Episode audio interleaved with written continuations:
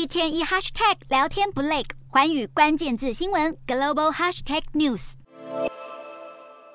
探索铁达尼号却不幸夺走五条人命的潜水器泰坦号出现最新进展。美国海岸防卫队二十八号在海下大约三千八百一十公尺的泰坦号潜航器内爆残骸区发现了疑似人类的遗骸。就在同一天，泰坦号潜水器的大块残骸也吊上了加拿大纽芬兰省的圣约翰码头。海岸防卫队指出，已经从发现的残骸中找到了潜航器的着陆架和后盖。至于疑似罹难者的遗骸，美国医学专家正在着手分析，而海事委员会也会把相关证据运回美国的港口做进一步的检测。